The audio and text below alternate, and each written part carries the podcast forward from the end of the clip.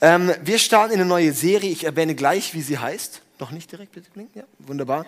Und ähm, das Ding ist, das Thema Nummer eins, was weltweit Kirchen zerstört, ist das, was Menschen reden. Nicht Verfolgung zerstört Kirchen, nicht moralische Differenzen, nicht lehrmäßige Differenzen, sondern das, was die Leute übereinander reden, wie die Leute miteinander reden, wie die Leute übereinander reden, wie die Leute über Dinge reden, wie die Leute über Leiter reden, wie die Leute über alles Mögliche reden. Das ist das, was weltweit am meisten Kirchen kaputt macht. Das ist recht krass. Und darum haben wir gemerkt, so hey, das ist ein Thema, das wollen wir thematisieren. Ich möchte das auch thematisieren in einer Zeit, wo ich dankbar bin, wie es läuft. Ich merke so ganz häufig, ähm, äh, sind, sind wir als Pastor versucht, Themen zu thematisieren, wo es gerade Spannung gibt und dann möchte man da einfach nur reinsprechen. Ja? Und das war so, ich sage, hey, ich möchte eine Zeit nutzen, wo es gut ist, wo ich dankbar bin, um in einer Freiheit darin zu predigen. Ja? Und das war so, ich einfach so merke, hey, wow, ähm, wo wir einfach hier als Kirche drinstehen, ist, ist, ist so wertvoll. Und darum möchten wir thematisieren, wie wir reden. Wie reden wir übereinander, wie reden wir miteinander. Und das Ding ist, so, so, der Teufel heißt ja Diabolos. Und Diabolos heißt der Verdreher, der Verwirrer. Das heißt, es ist der, der für Lügen steht. Der, der, der so Halbwahrheiten hat und die irgendwie so ein bisschen verdreht werden. Ja, so, so, so ein bisschen verdreht werden. Und es ist dieser Charakter, diese Kultur vom Teufel, die schleicht sich in Kirchen ein. Die schleicht sich in die christlichen Leben ein. Ja, die Gesellschaft ist eh voll davon, ist ja eh schon egal, aber so, so, es schleicht sich in die Kirche ein. Und das Ding ist, wir checken gar nicht, dass es gerade der Teufel ist, der da was macht. Ja, und da ist unser Anliegen dafür zu sensibilisieren, ähm, was wirklich so, so, so Gott auch darüber sieht. Und darum haben wir eine neue Serie, die wird so drei, vier Sonntage gehen und die heißt Meine große Klappe. Meine große Klappe, cool, oder? Ähm, wo wir da reingehen wollen, wir wollen ins Thema Klagen, Murren, wir wollen ins Thema Lästern gehen, wir wollen ins Thema Kritisieren gehen und wie wir damit umgehen, was sagt die Bibel dazu. Und ähm, als Grundlage dafür ist der Vers in Sprüche Kapitel 18, Vers 21. Dort heißt es, wer gern redet, muss die Folgen tragen, denn die Zunge kann töten oder Leben spenden. Deine Zunge, das, was du sprichst, kann töten oder Leben spenden. Darum ich sage, meine, das, was ich rede, möchte ich, dass das Leben spendet. Ja? Und das was, wo ich mir wünsche, dass wir eine Kirche sind, wo jeder, der hierher kommt, befähigt wird darin, dass das, was er spricht, in seinem Alltag, hier in der Kirche, in seiner Ehe, in seiner Beziehung, in seiner Arbeit, dass das Leben spendet und nicht tötet. Ja? Und dazu möchten wir heute reingehen in das Thema mit der Überschrift Beklagen. Ja, Beklagen.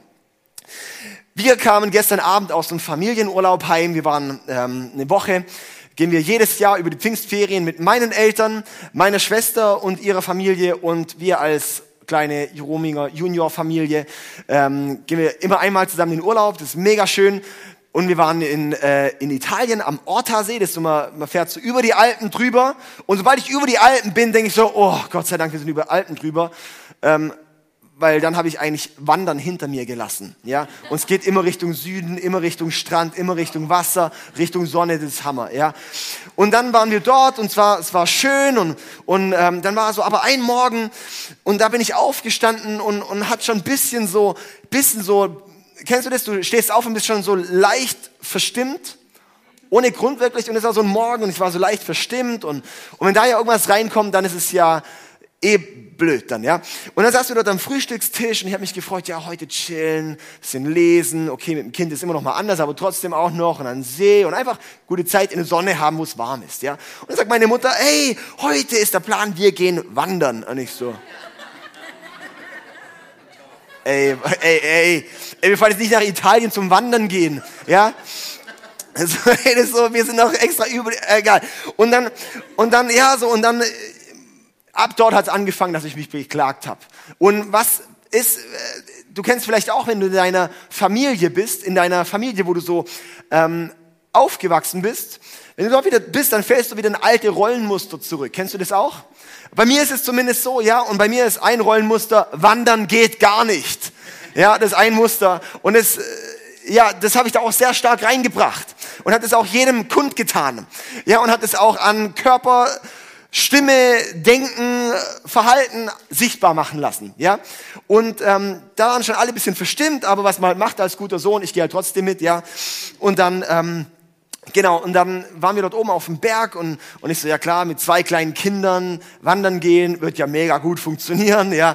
Und wir fahren dann los, haben wir so ein, so ein, äh, so ein Fahrradanhänger, wo dann die Kinder drin sitzen und das schieben wir dann so und es ging so darum, okay, wir gehen in so eine, so eine Wanderroute, die so für sag ich mal, so äh, dicke Amerikaner eine Dreiviertelstunde laufen können, sowas, ja, so, und, äh, und, und äh, dass es irgendwie wirklich möglich ist. Und dann laufen wir so ein bisschen Berg runter und dann merken wir, oh, wow, wow, das ist ja nicht mal nur so ein Spaziergängchen, sondern es ist ja wirklich eine Art Wanderung und merken, und ich denke so, jawohl, jetzt merken sie es endlich. Mit dem Kind geht das gar nicht. Jetzt drehen wir bestimmt um und das war's. Und, und ich verbreite eine Stimmung und, und äh, damit habe ich alle anderen auch angesteckt. Das ist auch so eine Gabe, die ich habe. Ich kann Leute anstecken, positiv sowie negativ. Ja. Und habe sie alle angesteckt und dann hat irgendwann meine Mom und meine Schwester dann angepumpt und dann laufen da Leute vorbei und wir denken so, ey, hoffentlich sind es Italiener, hoffentlich sind es Italiener, ja, so dass die uns nicht verstehen. Und dann ähm, so, die pumpen sich immer weiter an. Und dann sagen ja, danke schön fürs Vorbeilassen. Und ich so, nein, die können Deutsch. So, ja. Und ähm, Kennt ihr auch diese Momente, wo man denkt, hoffentlich verstehen die es nicht. Und, oh nein, ich habe es verstanden. Und ja, so, und, und, es war irgendwie so einfach mega Spannung. Und dann habe ich gesagt, okay, komm, ich, ich, äh, nee, es ging dann darum, ja, wir drehen jetzt alle um, drehen alle um und gehen halt wieder zurück und lassen es halt. Und dann ich dachte, oh, ist irgendwie doch auch blöd. Komm, ich nehme einfach die Jungs mit dem Wagen und ich gehe wieder zurück und warte, bis ihr eure Wanderung fertig habt, ja. Und ähm, dann haben wir es tatsächlich so gemacht. Ich habe dann den Wagen genommen und bin dann wieder zurückgelaufen. Das war dann ein bisschen eher eine Art Workout, was dann eigentlich wieder Spaß gemacht hat. Und während ich dann dort war, so auf dem, äh, so auf dem Weg alleine, und dann habe ich so gemerkt, hey, ist eigentlich Wandern das Problem oder ist meine Perspektive gerade auf die Zeit das Problem? Und ich habe gemerkt, hey, nicht die Sache an für sich ist das Problem, sondern vielmehr meine Einstellung, meine Haltung, meine Perspektive darauf. Und ich glaube, das ist ein Schlüssel heute für diese Predigt auch, dass wir verstehen, hey, über was wir uns beklagen, ist nicht unbedingt das Problem des Problems, sondern wie ich das Problem betrachte. Macht es zum Problem oder eben nicht zum Problem. So viel dazu zu dieser Urlaubsgeschichte. Das habt ihr. Beklagen ist so eine, so eine Volkskrankheit in Deutschland. Oder wir lieben es. Muss sogar, muss sogar angesehen, wenn wir gut meckern können. Wenn wir gut murren können, oh ja, der hat jetzt auch noch was Dummes dazu beizutragen. So, oh ja, der ist ein ganz schlauer. Ja, so, der hat auch noch ein bisschen sein Senfchen und so. Ja, und wir haben so eine Mentalität von, oh, jetzt essen wir mal die Suppe und suchen noch das eine blöde Haar in der Suppe. Das ist aber ein Haar in der Suppe. Und ich denke so, Mensch, jetzt esst es einfach die Suppe weiter, macht das Haar auf die Seite. Ja, ähm, und ich möchte dazu jetzt heute in eine, in eine, Bibelstelle schauen, und zwar vom, vom Volk Israel. Eigentlich nicht in eine Stelle, sondern vielmehr in den ganzen Prozess vom Volk Israel im Alten Testament. Und die waren gerade in Sklaverei in Ägypten für 400 Jahre.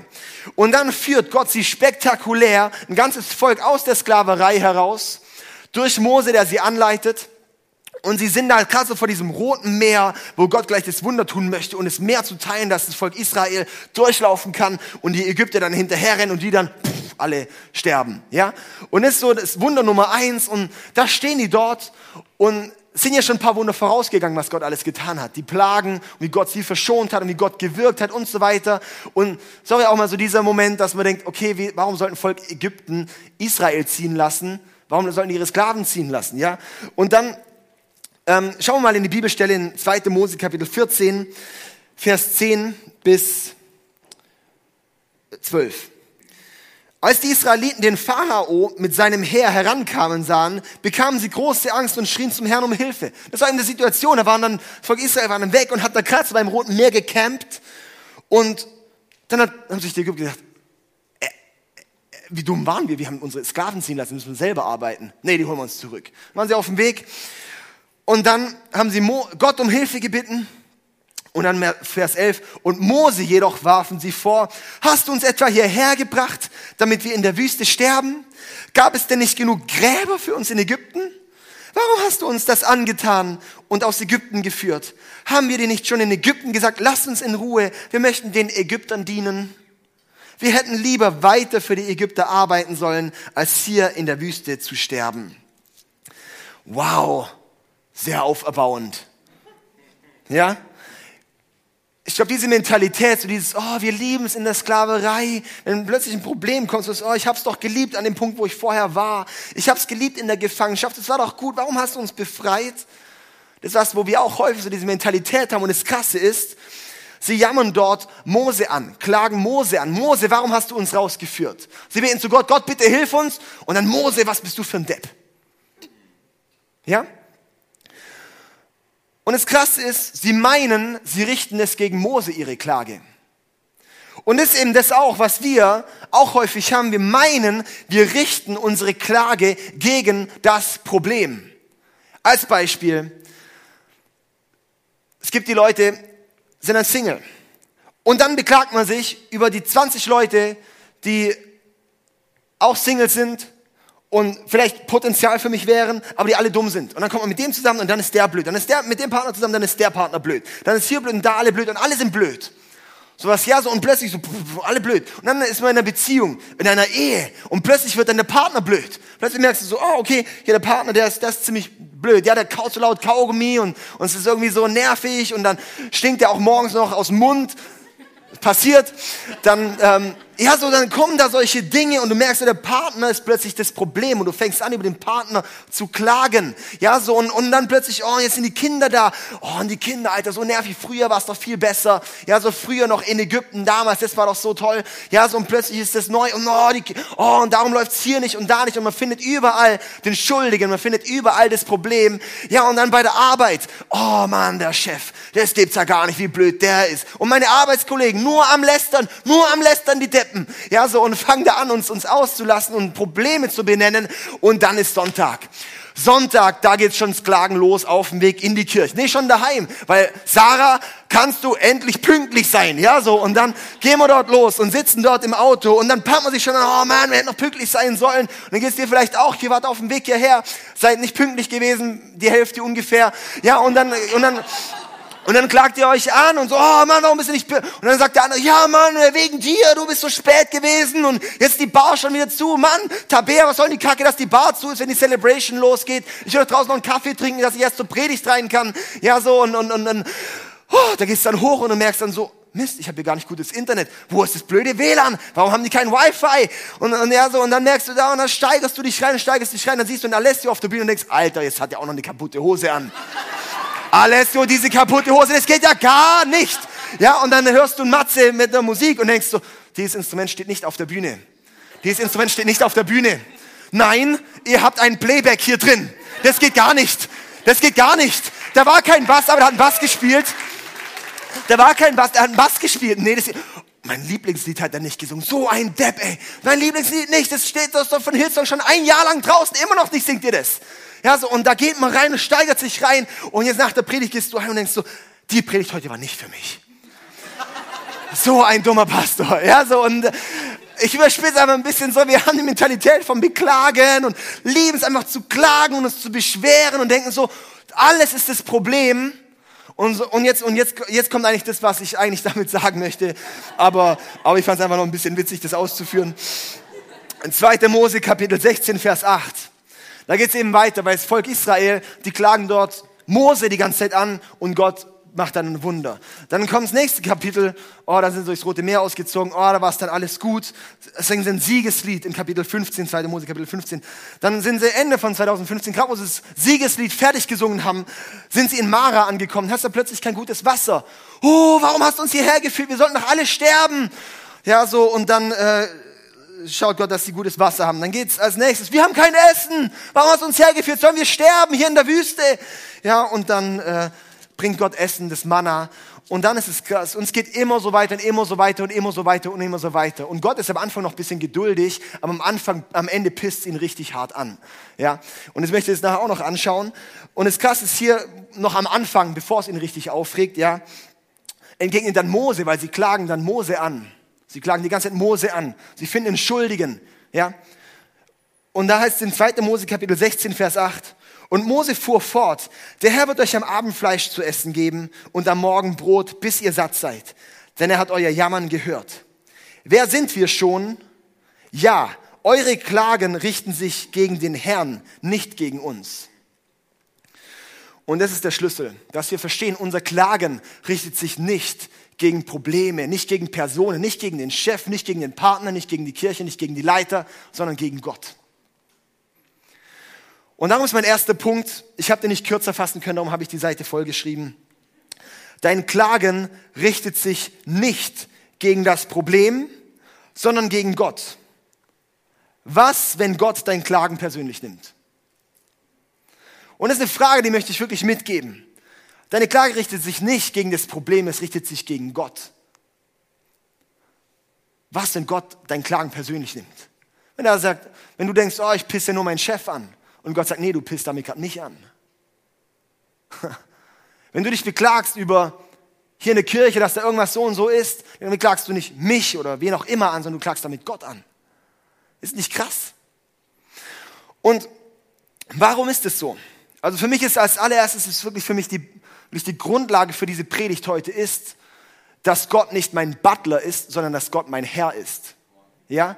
Dass ich heute predige und auch allgemein meine Predigten sind immer auf der Grundlage von nicht Gott ist mein Butler, Gott ist mein Diener.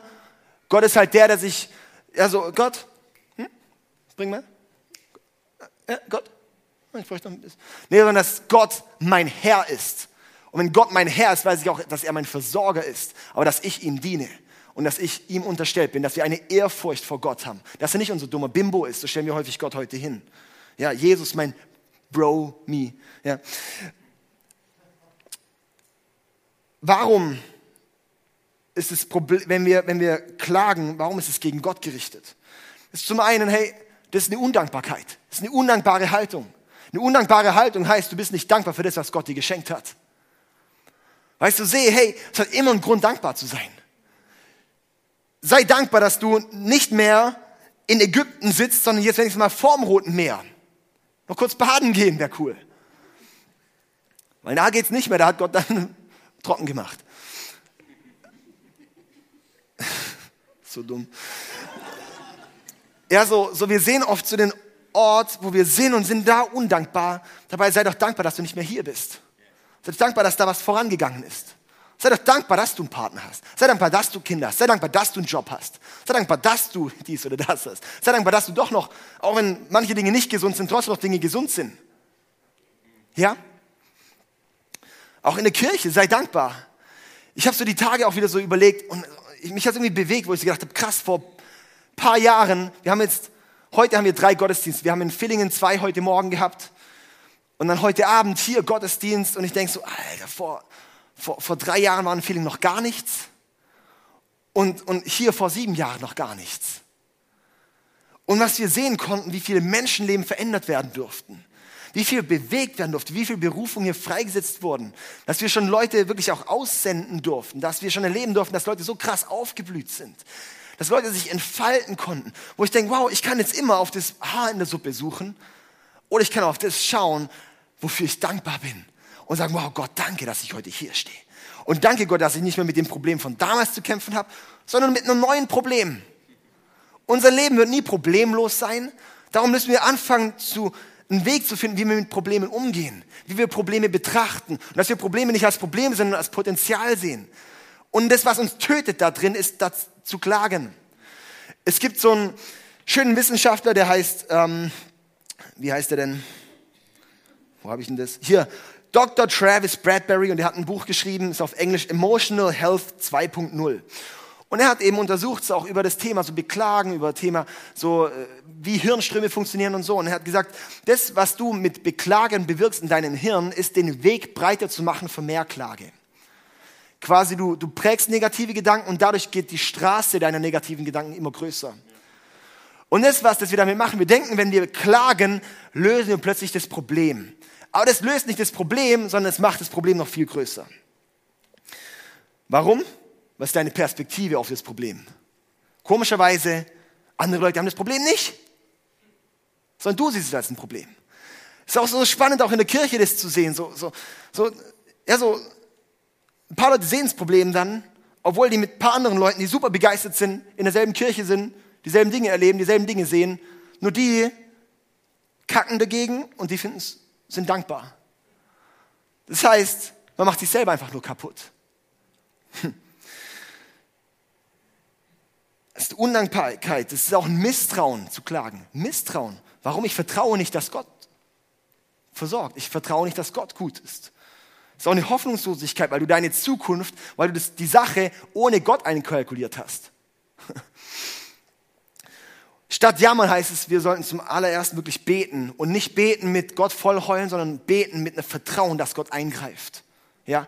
Dann als nächstes, dass wir dann auch warten darauf, dass Gott eingreift. Dass wir warten, Gott vertrauen, ja, er greift ein. Und das andere ist, dass wir auch selber was dazu beitragen, das schauen wir uns gleich an.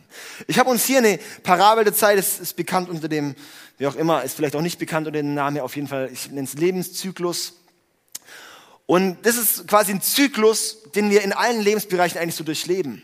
Ist in, in, in der Kirche ist es so, das in deinem persönlichen Leben, das in der Partnerschaft, das in deinem Unternehmen, das da, wo auch immer du bist, ist das im Endeffekt so diesen Zyklus, den wir, den wir durchleben. Die linke Seite ist die aufbauende Seite, die gut ist. Auf der Seite sollten wir uns bewegen. Die rechte Seite ist der äh, absteigende Ast. Ja, so, das ist da, da geht's dann kaputski.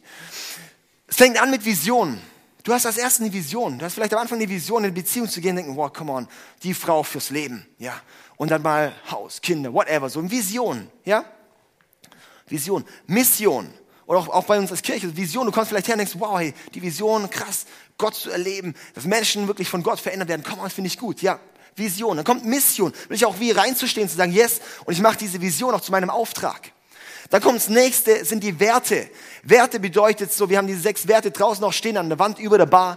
Ja, so, das ist bei uns zum Beispiel in der Kirche Werte, wo es heißt, hey, und diese Werte, auf die, die, die lebe ich, die setze ich um, die fließen ein, die, die, die, die bringe ich rein. In einer Ehe ist es dann eben sozusagen, hey, und wir haben Werte, wir haben eine Kultur in unserer Ehe, die wir leben. Ja, das sind dann Werte, das ist, und dann Ziele zu stecken, zu sagen, yes, komm on, das ist ein Ziel und da ist ein Ziel und hier ist ein Ziel, sowas, ja, und da gehen wir hin. Das sind die Ziele, wo wir hingehen. Und dann eine Strategie zu finden. Wie kommen wir dorthin? ist auch super wichtig, weil wenn wir keine Strategie haben, dorthin zu kommen, dann laufen wir nicht vorwärts. Da und dann auch ein Ziel zu haben, eine Strategie und dann kommen die Ergebnisse.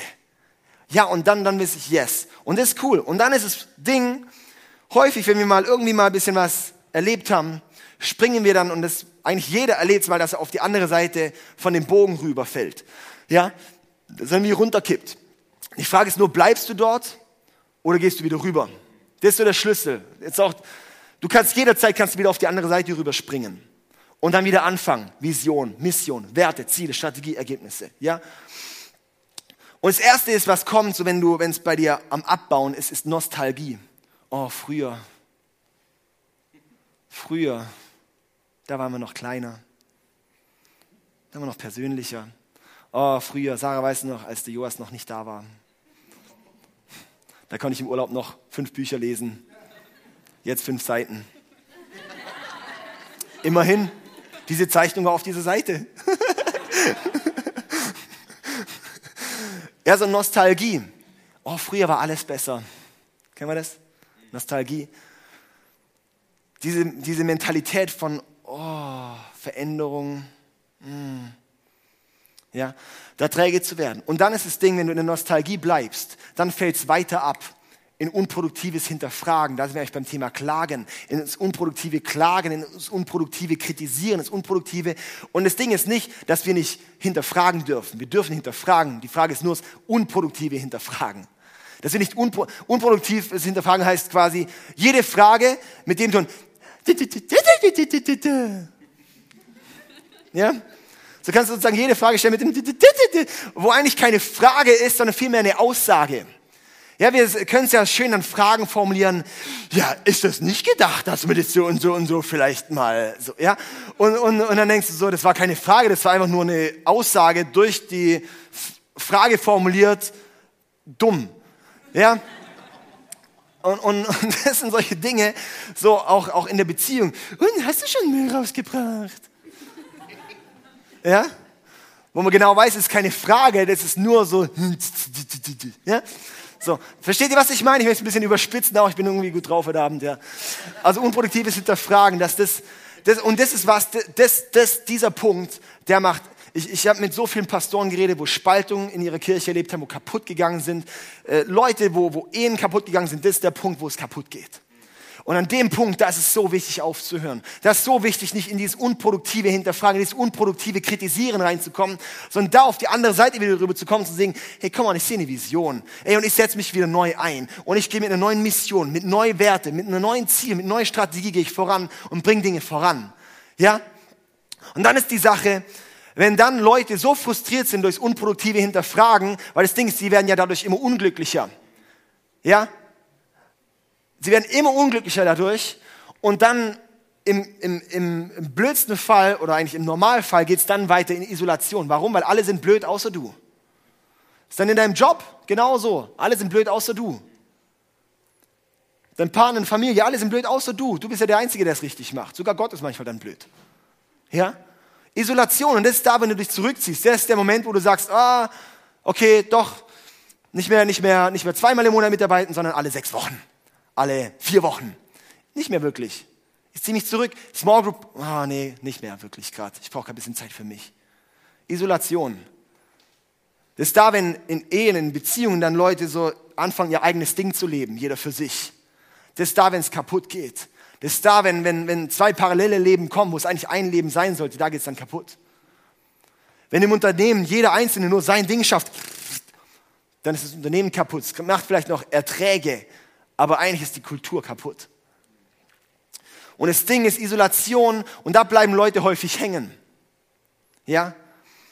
Und das macht dann richtig was kaputt, weil wenn lauter Einzelspieler sind, kriegst du keine Mannschaft mehr hin.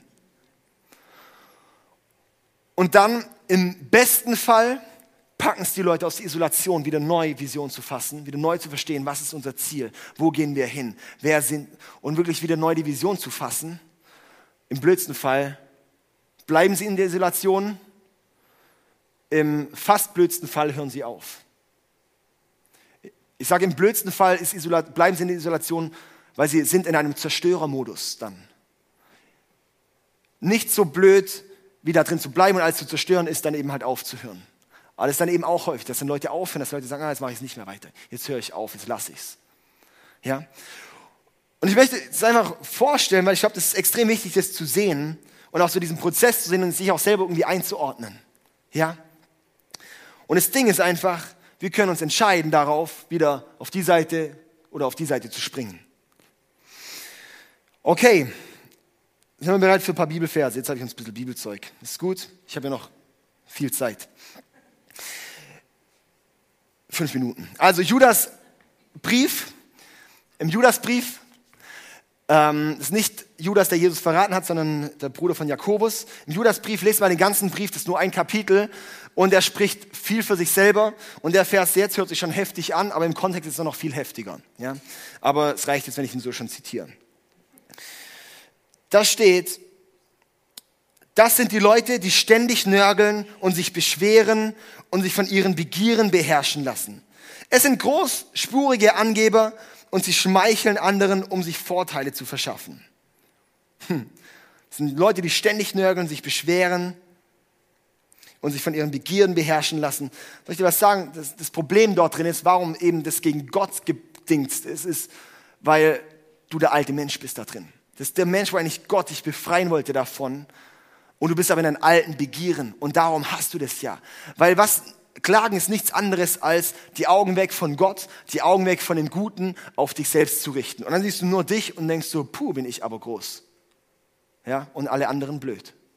Das ist so der, der Blick, den man dann plötzlich dann bekommt. Und das ist das, was eben auch der Teufel erreichen möchte, ist den Blick weg von Gott auf dich zu bekommen. Und darum ist, ist, ist, ist ähm, Klagen nichts anderes als, als einfach stolze Selbstsucht als stolze Selbstsucht. Das Beklagen, Jammern, Murren, wie es eigentlich in der Bibel ist, ist nichts anderes als stolze Selbstsucht. Es geht nur um mich und man wird noch stolz, man hebt sich noch über andere und klagt noch andere an dabei. Ja? Und aus dem Grund ist es eben gegen Gott. Kommen wir zum zweiten Punkt. Ist gut? Okay, zwei Leute wollen den zweiten Punkt hören. Alle anderen reicht jetzt schon. Zweiter Punkt ist, wenn du deine Umstände ändern kannst, verändere sie. Wenn du sie nicht ändern kannst, verändere deine Perspektive. Wenn du deine Umstände verändern kannst, dann verändere sie. Das ist mega einfach. Wenn du siehst, da ist irgendwie ein Problem, dann kannst du jedes Mal, wenn du irgendwo ein Problem siehst, zwei Sachen sagen. Kann ich es verändern? Dann mach's. kann ich es nicht verändern, schau anders drauf. das ist mega, mega simpel. Das ist eine Lebensweisheit. Wenn du ein Problem mit Murren, mit Klagen hast, schreib dir diesen Satz an den Spiegel ran. Ja? Wenn du etwas ändern kannst, dann tu es. Wenn du genervt bist, dass dein Job blöd ist, änder ihn. Wenn das nicht gut ist, dann ändere deine Perspektive. Wenn dein Partner blöd ist und du noch nicht verheiratet bist, dann änder ihn. Also wechsel ihn. das ist mega dumm. Aber wenn du verheiratet bist, ist es keine Option mehr. Es ist ein Bund, kein Vertrag. Und dann heißt es, ändere deine Perspektive. Und dann muss nicht dein Partner an sich arbeiten, sondern du musst an dir arbeiten. Weil deine Perspektive anders sein muss. Ja? In der Kirche, oh wow, ey, wenn dir was nicht passt, und es, dann ist wahrscheinlich, dass Gott dir eigentlich da eine Gabe gegeben hat, diese Veränderung zu bringen. Ja, das ist so, wenn, wenn, wenn Leute merken, wow, es ist nicht organisiert, dann sind es nicht die Leute, die hart verplant sind. Dann ist meistens nicht unbedingt ein Musiker. Ja? Sondern dann sind es Leute, die organisiert sind. Und wenn diese Leute organisiert sind, dann können sie diese Gabe einbringen, dass es organisierter wird. Da sind Leute da, die sagen, oh, ist aber nicht gastfreundlich genug. Ist nicht so schön, nicht so toll, nicht so, ich fühle mich nicht so willkommen. Dann bist du wahrscheinlich eine Person, die Gastfreundschaft, die ein Zuhause schaffen kann. Dann bring dich dort ein. Du bist die Lösung dort.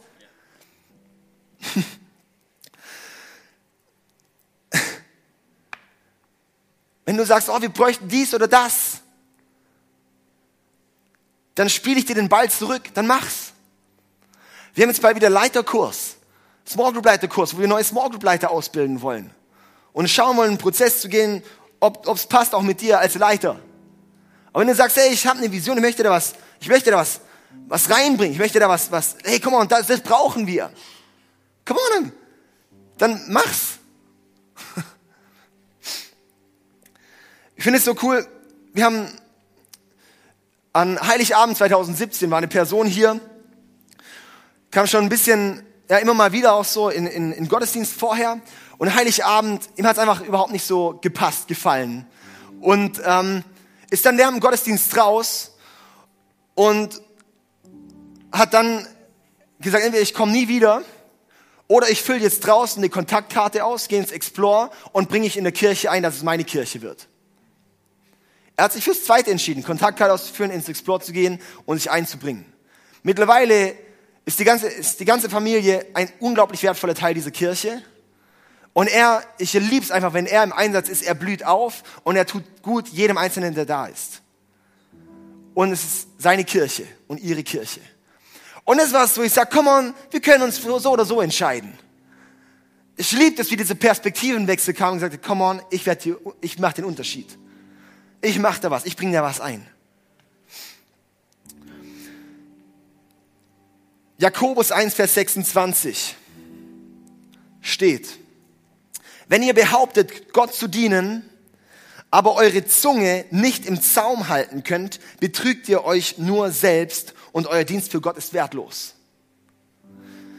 Ich bin voll dankbar, dass ich diese Aussagen nicht selber machen muss, sondern dass sie in der Bibel stehen. da, puh, ich bin raus. Wenn du behauptest, Gott zu dienen, aber deine Zunge nicht im Zaum halten kannst, wenn du hier bist und nur meckerst, dann sagt Gott über dich, du betrügst dich selbst und das, was du für Gott tust, ist wertlos. Und ich sage dir eins, Gott ist manchmal anspruchsvoller als wir als Kirche. Bei uns als Kirche tut es immer noch gut, wenn du mitmachst. Ich sag's mal so blöd, aber Gott sagt, es ist wertlos. Ist nicht krass, wie Gott da manchmal klar ist? Das heißt, wir kriegen eine andere Perspektive auf die Sache, ein anderes Mindset auf die Sache. Ja, so, das heißt ganz konkret, wie du darüber redest, wie du darüber denkst, wie du mit Leuten darüber sprichst.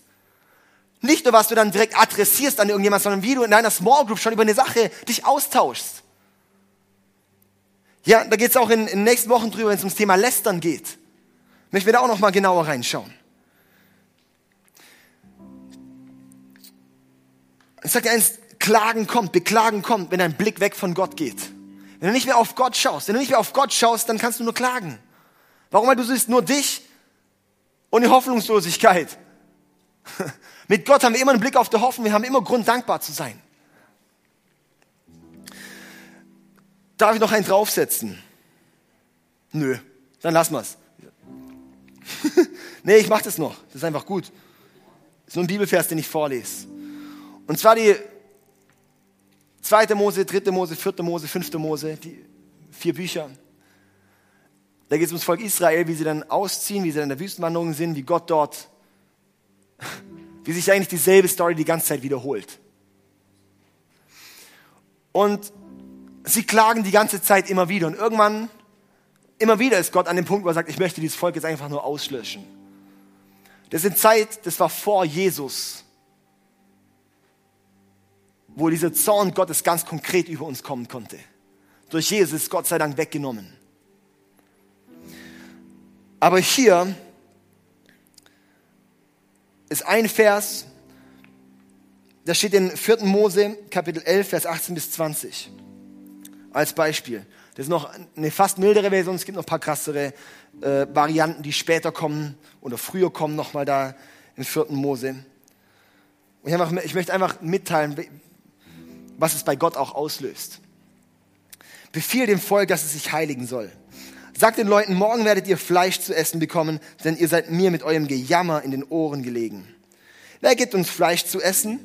Wie gut hatten wir es doch in Ägypten? Der Herr wird euch Fleisch geben und ihr werdet davon essen. Nicht nur einen Tag sollt ihr davon essen, auch nicht zwei, fünf, zehn oder zwanzig Tage. Nein, ihr werdet einen ganzen Monat lang Fleisch essen, bis es euch wieder zu den Ohren herauskommt und ihr euch davor ekeln werdet. Denn ihr habt den Herrn, der mitten unter euch lebt, zurückgewiesen, indem ihr ihm vor, vor ihm gejammert habt. Warum haben wir Ägypten nur verlassen? Das Krasse ist, trotzdem Gejammer gibt Gott trotzdem nochmal im Überfluss. Ja? Aber die Frage ist, und ich sage einfach, ich möchte, dass unsere Kirche ein Ort ist, wo Gott sagt, komm on, ich liebe diese Herzen dort. Und ich liebe es, dort meinen Segen auszuschütten. Und ich liebe es, dort meinen Segen, ich liebe es, dort aufzutauchen. Ich liebe dort mit meiner manifesten Gegenwart zu sein. Ich liebe es, dass dort ein Ort ist, wo Menschen wirklich Durchbruch erleben, Aufbruch erleben, ja. Dann soll ich dir was sagen? Klagen tötet ab. Klagen tötet das Wirken Gottes ab. Und darum ist es so wichtig, wenn du in deiner Ehe, hey, dann töte das Klagen ab. Hört sich mega einfach an, ist es aber nicht. Und darum brauchen wir den Weg mit Gott zu gehen. Ja, weil du bist oft in dir selbst gefangen. Und darum braucht es, dass wir frei werden. Und dafür kam Jesus auf diese Welt. Dass wir frei werden von diesem Klagementalität, von diesem ganzen Ding, wo eigentlich nicht göttlich ist. Weil ich sag dir eins, im Himmel werden wir nicht rumlaufen und meckern. Wir werden nicht rumlaufen und sagen, also verhalten wir uns oft in der Kirche oder sonst irgendwo im Leben, auch als Christen, sowas, ja super. Oh Gott, also, ich habe, ich finde es ja schon schön hier oben im Himmel, aber ich habe ein paar Dinge anzumerken. Also, dieser Stein dort, der gehört andersrum. Kannst du das bitte mal regeln? Und Gott sagt zu dir, mach's doch selber. Stehst doch gerade da. Oh, sorry, ich habe so viel zu tun. Und sagt Gott, ja, okay, ich mach's. Lass uns einfach mal vorstellen, hey, Himmel auf Erden. Come on, hey. Wunderbar. Ich höre auf bei diesem, ah, ich sage noch kurz meinen letzten Punkt.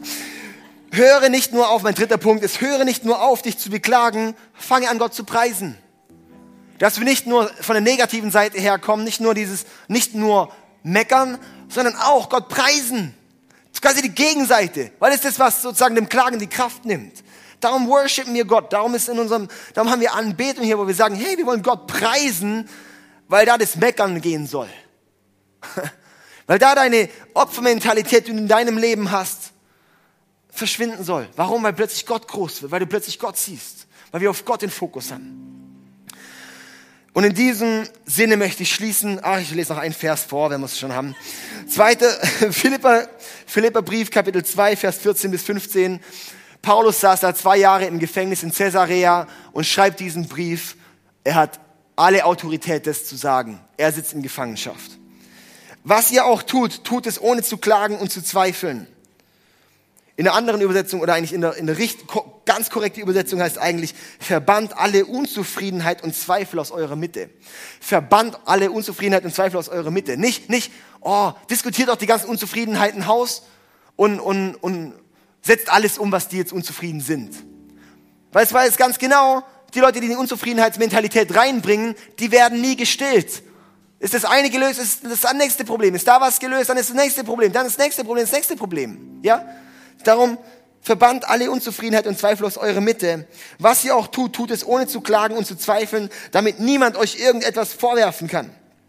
Als Kinder Gottes sollt ihr ein reines, vorbildliches Leben führen in einer dunklen Welt voller verdorbener und verirrter Menschen, unter denen euer Leben wie ein helles Licht leuchtet. Come on, und das wollen wir, dass unsere Leben als ein helles Licht leuchten. Dass dein Leben ein helles Licht ist in deinem Arbeitsplatz. Dass deine Ehe ein helles Licht ist für deine Nachbarn. Dass dein Leben ein helles Licht ist für die Leute, die dich umgeben. Dass unsere Kirche ein helles Licht ist in dieser Stadt singen.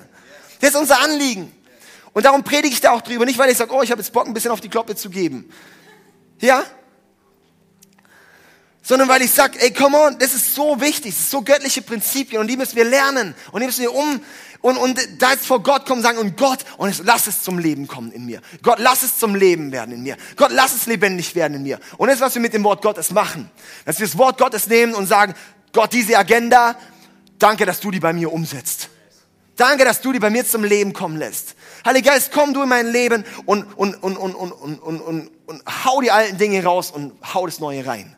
Ja, das ist die kraftvolle Transformation, die wir durch Gott erleben. Come on, also lass uns aufstehen, ich möchte noch mit uns beten. Ha, so schön. Jesus, ich danke dir, dass du uns liebst, denn ich danke dir für jeden Einzelnen, der hier ist. Vater, und wir, wir beten jetzt einfach dafür, dass du kommst mit deiner Gegenwart und dass alles Klagen aus unserer Mitte geht. Vater, dass alles Murren aus unserer Mitte geht, weil wir wollen nicht dich anklagen, Gott. Wir wollen nicht dich anklagen. Hey, wir wollen dankbar sein für alles, was du uns geschenkt hast. Gott, wir wollen dankbar sein. Wir wollen schon vorn, vornherein danken für alles, was du hier noch tun wirst. Herr, und ich bete auch, dass wir wirklich auch in unserem Leben, dass da eine, wirklich eine Mentalität von, von Leidenschaft, von Freude, von Begeisterung reinkommen kann. Warum? Weil wir haben immer Grund, dankbar zu sein. Wir haben immer einen Grund, dankbar zu sein. Und ich danke dir, Jesus, dass du uns heute neu begegnest, dass du uns das mitnehmen lässt, die, das Thema und das, das einfach tief in unser Leben, in unser Herz rein sagt. Herr, ich danke dir, dass unsere große Klappe dir gehören soll. Und dass, wie es in Sprüchen heißt, dass unsere Zunge entweder Leben spenden oder töten kann. Und Jesu Namen bete ich das, dass unsere Zungen Leben spenden und nicht mehr töten. Dass unsere Leben spenden und nicht mehr töten. Ich danke dir in Jesu Namen. Amen.